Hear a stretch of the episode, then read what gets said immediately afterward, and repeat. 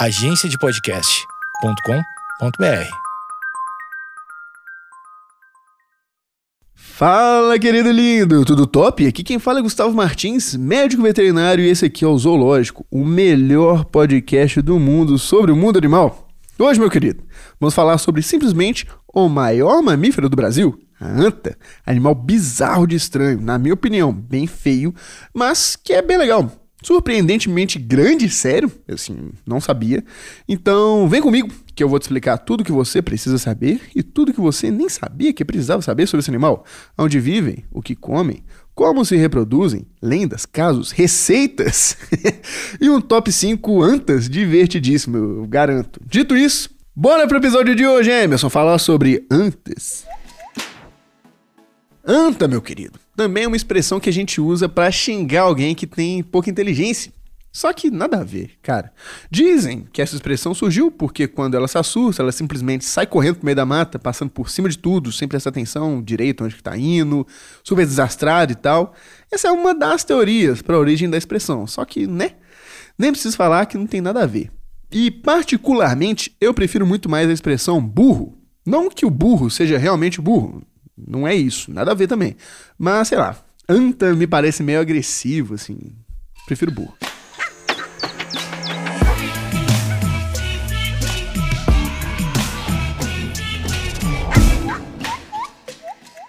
Anta, ou melhor, tapiros terrestres. Enquanto na África a gente tem elefante, girafa, rinoceronte, hipopótamo, aqui no Brasil o maior mamífero terrestre é a anta. Mas não se deixe enganar pelo nome, que assim como eu acabei de explicar, virou sinônimo de uma pessoa que, sei lá, tem dificuldade de aprendizado, por assim dizer. Esse animal não tem nada disso, muito pelo contrário. Mas assim como praticamente todo animal que eu falo aqui com vocês, ele está correndo perigo, principalmente pela perda do habitat, tanto que teoricamente as antas estão espalhadas por boa parte do território nacional e da América do Sul também, só que cada vez mais e mais está ficando difícil encontrar uma, sei lá, na Amazônia, no Cerrado, no Pantanal. O bicho está pegando, mas calma, vamos por partes. Primeiro, o que é uma anta?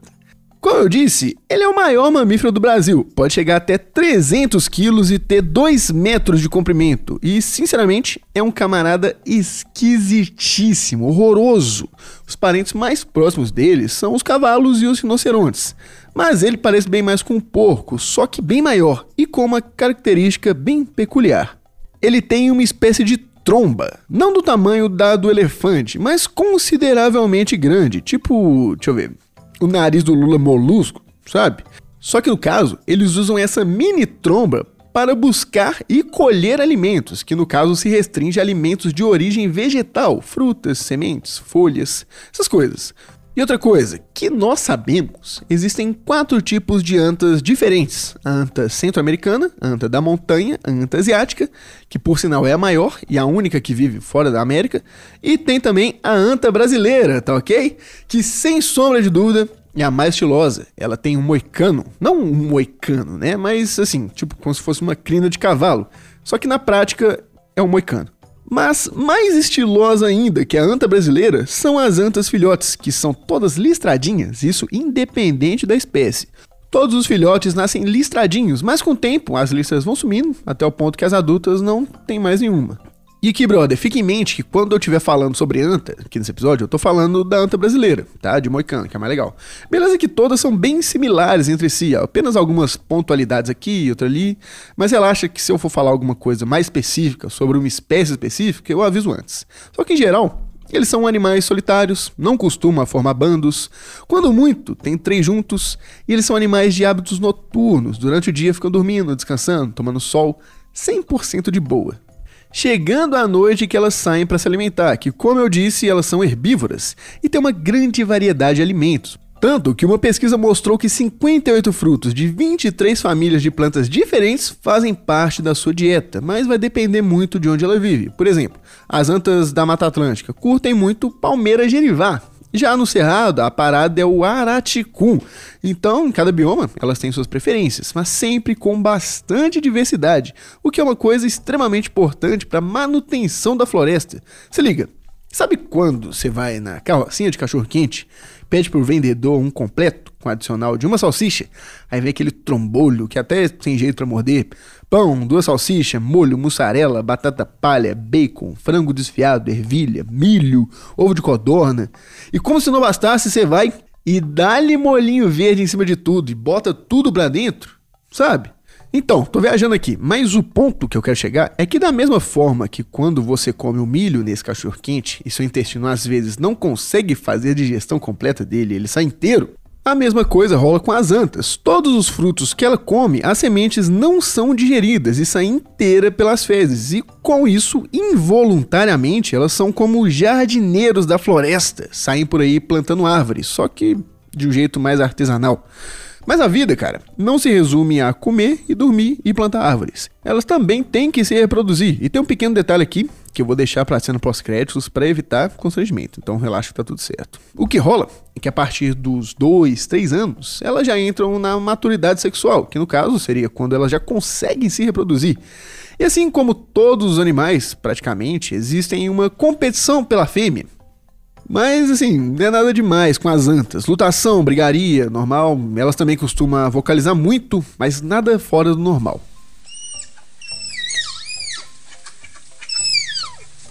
Então, eis que um casal se forma e depois de 13 meses nascem uma antinha listradinha de até 9 quilos, que fica com a mãe por mais de um ano e depois passa a viver sozinha. Mas a vida não são só maravilhas, cara, porque apesar do tamanho gigantesco delas, elas ainda são presas. E que animal brasileiro seria capaz de matar um bicho desses? Só um, é aquele que tem a mordida mais forte entre os mamíferos, um dado que ainda me parece suspeito, mas que eu realmente conferi pelo menos umas 10 vezes. A onça pintada. Isso aqui no Brasil. Em outros países também tem a onça parda, conhecida também como puma, ou para você que joga Red Dead Redemption 2, a sussuarana. E lembra que eu falei que as antas são animais que estão ameaçadas? Pois é, eu meio que menti. Na real, apenas as antas centro-americanas e a anta da montanha que estão ameaçadas de extinção. A brasileira e a asiática são consideradas apenas como vulneráveis. Não que isso seja uma coisa boa, mas é menos pior do que ameaçadas de extinção. E uma espécie vulnerável é quando, apesar dos números delas estarem diminuindo, ainda existe um número suficiente de indivíduos para voltar com a população para um número saudável. Só que se demole, dá ruim. Por conta disso, existe um esforço imenso para salvar esses animais, tanto que uma mulher brasileira é referência mundial nessa parada. Patrícia Médici, que trabalha há 30 anos com isso e montou com sua equipe o maior banco de dados sobre essa espécie no mundo. Depois se liga lá na descrição do episódio, que eu vou deixar um link aqui para você ler a matéria sobre ela. Confia, dá suporte, apoia lá que o pessoal é maneiro. Beleza, chefe. Agora você já sabe o que, que é uma anta. Então se liga que eu vou te contar uma história aqui. Uma história não, uma lenda. Um mito do folclore brasileiro. Boto cor-de-rosa? Vou deixar essa para outro dia. Saci pererê? Não. Cuca? Nada a ver. O boitatá? Nada disso bem mais assustador. Tô falando aqui de uma lenda bem menos famosa que essas que eu falei, só que muito mais assustadora. A anta esfolada. Sim, cara, eu juro que eu não tô inventando, isso existe de verdade. Beleza que eu vou acrescentar uma coisa em outra aqui, mas é só detalhe, então releva. Olha que bizarro, mano. Em uma vila existia na região dela uma anta que metia o terror na galera, destruía casa, batia nos outros, fazia confusão, roubava comida. Isso porque ela não era uma anta comum. Ela era uma anta possuída por espíritos malignos. Alguns diziam ser demônios, mas não se sabe ao certo. O ponto é que um dia um homem da aldeia falou: "Chega, não dá mais para viver assim". E esse homem, amigos, tinha um nome. E esse nome era o Luiz Felipe que um surto de raiva e desespero pegou uma faca e disse: De sexta-feira é santa não passa. E assim foi feito. Ele armou diversas armadilhas pela mata e uma delas acabou funcionando e prendeu a anta amaldiçoada. E assim que ele se ligou que tinha dado certo, Luiz chega com uma faca e decide retirar a pele do animal vivo, na intenção de exorcizar a criatura. Mas isso, como você pode imaginar, foi uma péssima ideia, porque no meio do processo a anta conseguiu se libertar e saiu correndo com mais ódio do que nunca. E continuou seu reinado de terror nas matas e acabou dando nome ao povoado, que passou a ser chamado de Vila da Anta Esfolada. Mas a história não para por aí. Depois de um tempo, um missionário que vivia por lá também já estava de saco cheio da anta, encomendou uns ramos de uma árvore sagrada direto da cidade de Santa Cruz e fez uma cruz com essa madeira. Mandou umas orações em cima dela, dali, e cravou ela no caminho onde a anta esfolada costumava passar. Depois disso, ela nunca mais foi vista e o povoado, que antes se chamava Anta Esfolada, mudou seu nome para Nova Cruz. E essa cidade existe de verdade, se não me engano, é lá no Rio Grande do Norte, no TripAdvisor. Falou que tem uns passeios bem legais, umas pousadinhas bonitinhas, umas ruínas históricas. Tem um parque estadual lá bacana também. Parece que é bem bonito. Então fica a dica aí, mas confere antes, tá? Porque existe mais de uma cidade com esse nome, Nova Cruz. E essa que eu tô falando é lá no Rio Grande do Norte. E sim, cara, eu sei, essa lenda é bem estranha. Mas mais estranho que isso é o fato de existirem relatos de pessoas que comem anta. Tudo bem que não é algo muito comum, tipo, não é uma carne que o camarada vai comer todo dia no almoço com arroz e feijão, mas uma coisa é fato: uma anta dá bastante carne. Pô, 2 metros, 300 quilos. É um banquete, mano. E ela é considerada carne de caça, a mesma categoria da carne de paca, carne de capivara. Só que pelo que eu consegui encontrar, ela não é tão gostosa assim quanto elas. Só que mesmo assim, para alguns, essa carne é super top. Abre aspas. A carne de anta salgada e cozida no leite de castanha é considerada uma iguaria, da mesma forma que a carne de certos animais de caça cozidos no suco de frutas de palmeiras. Fecha aspas. E mais, segundo a mesma pesquisa, abre aspas novamente, a anta foi citada como reimosa por 44% dos entrevistados. A classificação da anta como uma espécie reimosa foi associada ao hábito generalista, fecha aspas. Isso quer dizer que a carne desse animal é bem gordurosa, meio cebosa, sabe? E o termo reimoso quer dizer que essa carne pode fazer mal para as pessoas doentes. Mas, tipo, meio que nada a ver. Mas claro que vai depender da doença do cara também, né? Óbvio. E hábito generalista vem do fato delas comerem uma grande variedade de alimentos. E assim, dificilmente você vai encontrar uma carne de anta em um açougue normal. Talvez em um de carnes exóticas, mas mesmo assim eu não consegui encontrar. Só que aqui em BH é complicado, não tem muito, não tem muito disso de carne exótica mas dependendo aí de onde você mora, você encontra. De qualquer forma, vou deixar um link aqui de um vídeo muito divertido de um cara fazendo uma receita de bolinhos de carne de anta. Se puderem lá comentar, dá uma força pro cara, falar que fui eu que indiquei vocês irem lá no vídeo dele, ia ser bem legal. No caso desse vídeo, parece que ele ganhou a carne de um amigo que caçou esse animal. Só que, cara, isso não é uma parada tão comum assim, como eu disse. Tanto que a caça não é o principal motivo da queda da população dessa espécie. O problema das antas é realmente o desmatamento, queimadas, perda do habitat e atropelamento.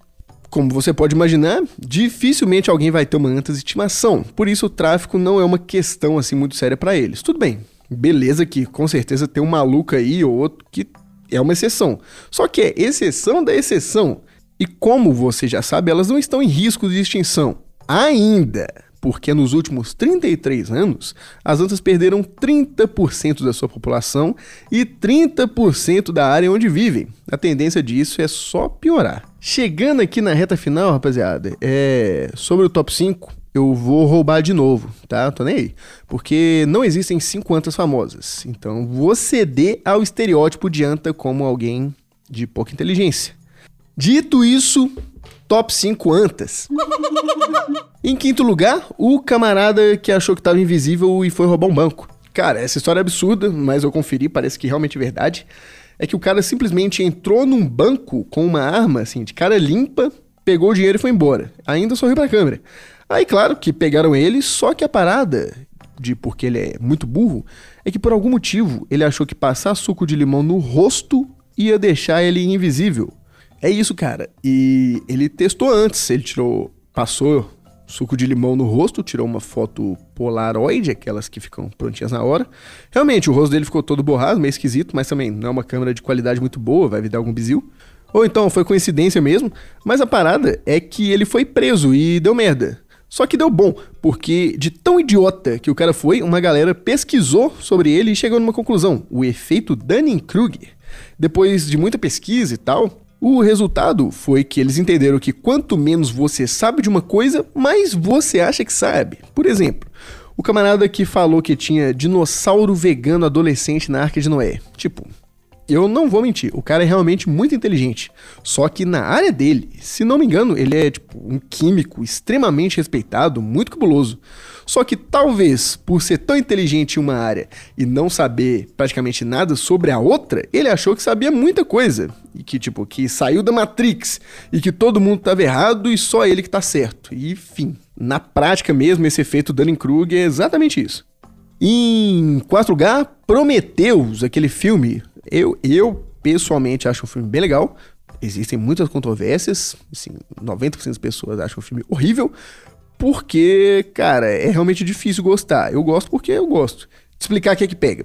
Tipo, os caras viram na pintura rupestre lá, num monte de lugar diferente, estrelas, aí pensaram assim, caraca, estrelas iguais.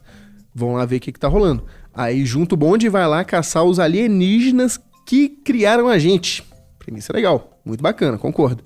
Aí na equipe toda tem biólogo, tem geólogo, tem médico, todo tipo de cientista. E chegando nesse planeta, o biólogo acaba encontrando uma serpente alienígena, tipo, o primeiro contato de um ser humano com uma criatura extraterrestre. Sim, surreal, uma parada de outro mundo. Aí o biólogo vai e tira o capacete, fica cutucando a cobra, lá ele, fazendo carinho e adivinha, ele morre. Em terceiro lugar, o Vegeta na saga do céu, Dragon Ball Z. Cara, que isso? Não dá, cara, não dá. Se você nunca viu, explicar aqui rapidão o que que rola. Seguinte, tem o Cell lá, que é o vilão da saga, parada dele é que ele não é um cara completo.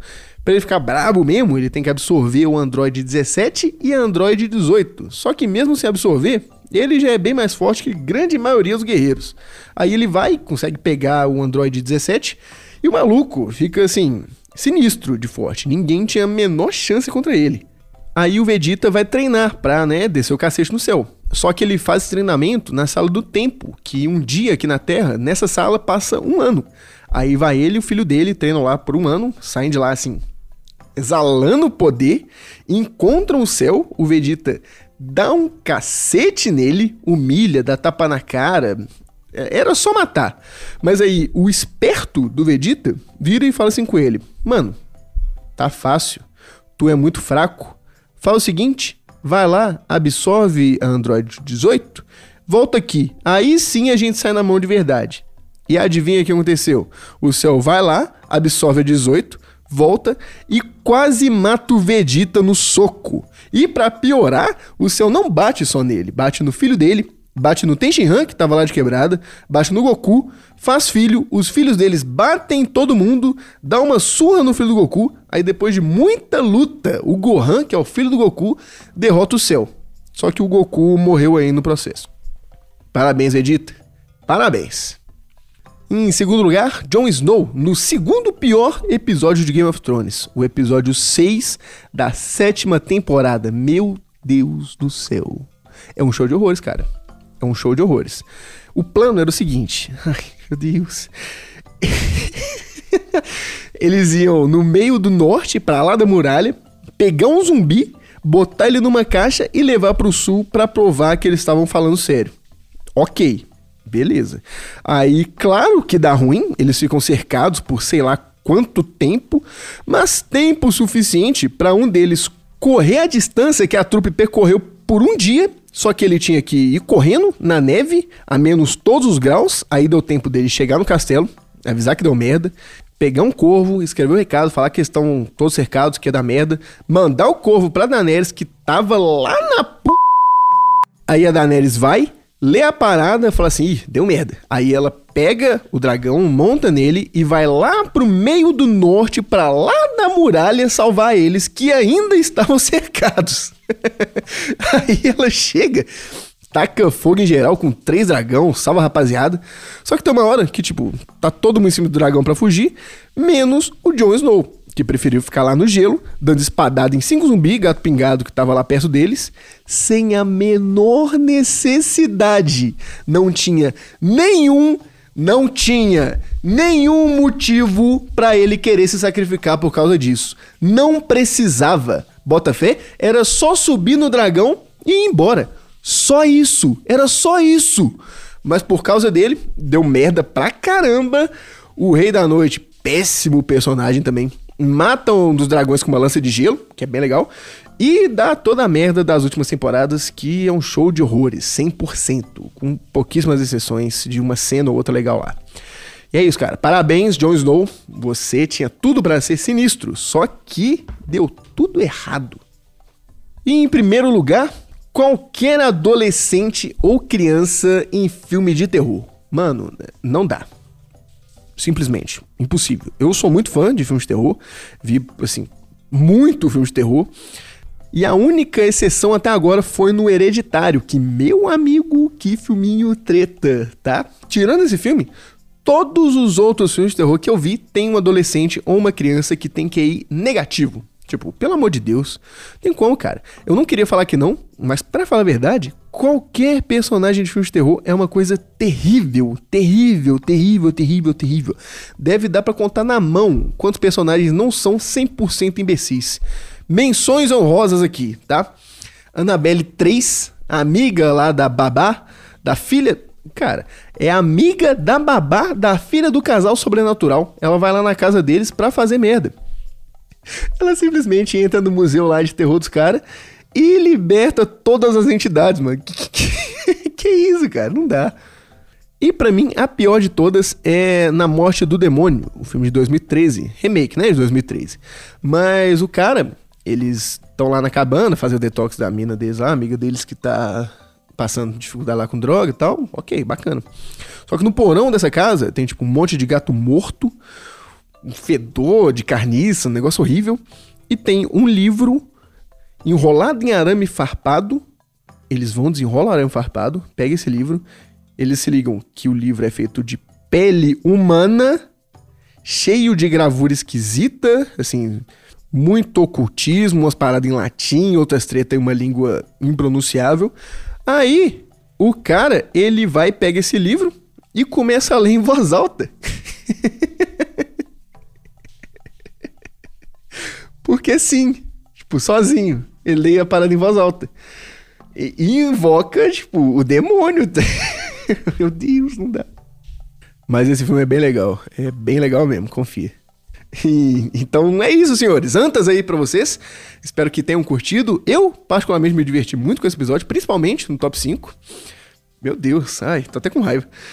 E é isso, então. Vejo vocês na sexta-feira agora. Pequeno spoiler, vai ser sobre uma doença de cachorro. Então, se você tem cachorro, fica ligado. E, mano, se você também não tem, fica ligado, pra não dar mole, né? Dito isso, muito bri por ouvir até aqui. Segue a gente lá, arroba Martins e arroba. No meu Instagram mesmo eu tô fazendo conteúdinho lá, assim, semanal, de animais que eu atendo. E tá bem divertido, tô gostando muito. Talvez eu faça mais. Tô pensando em levar pro zoológico também, porque, cara, eu sou. É complicado com o Instagram, velho, é difícil. Mas eu vou, vou, vou, eu vou fazer, eu vou fazer, confia.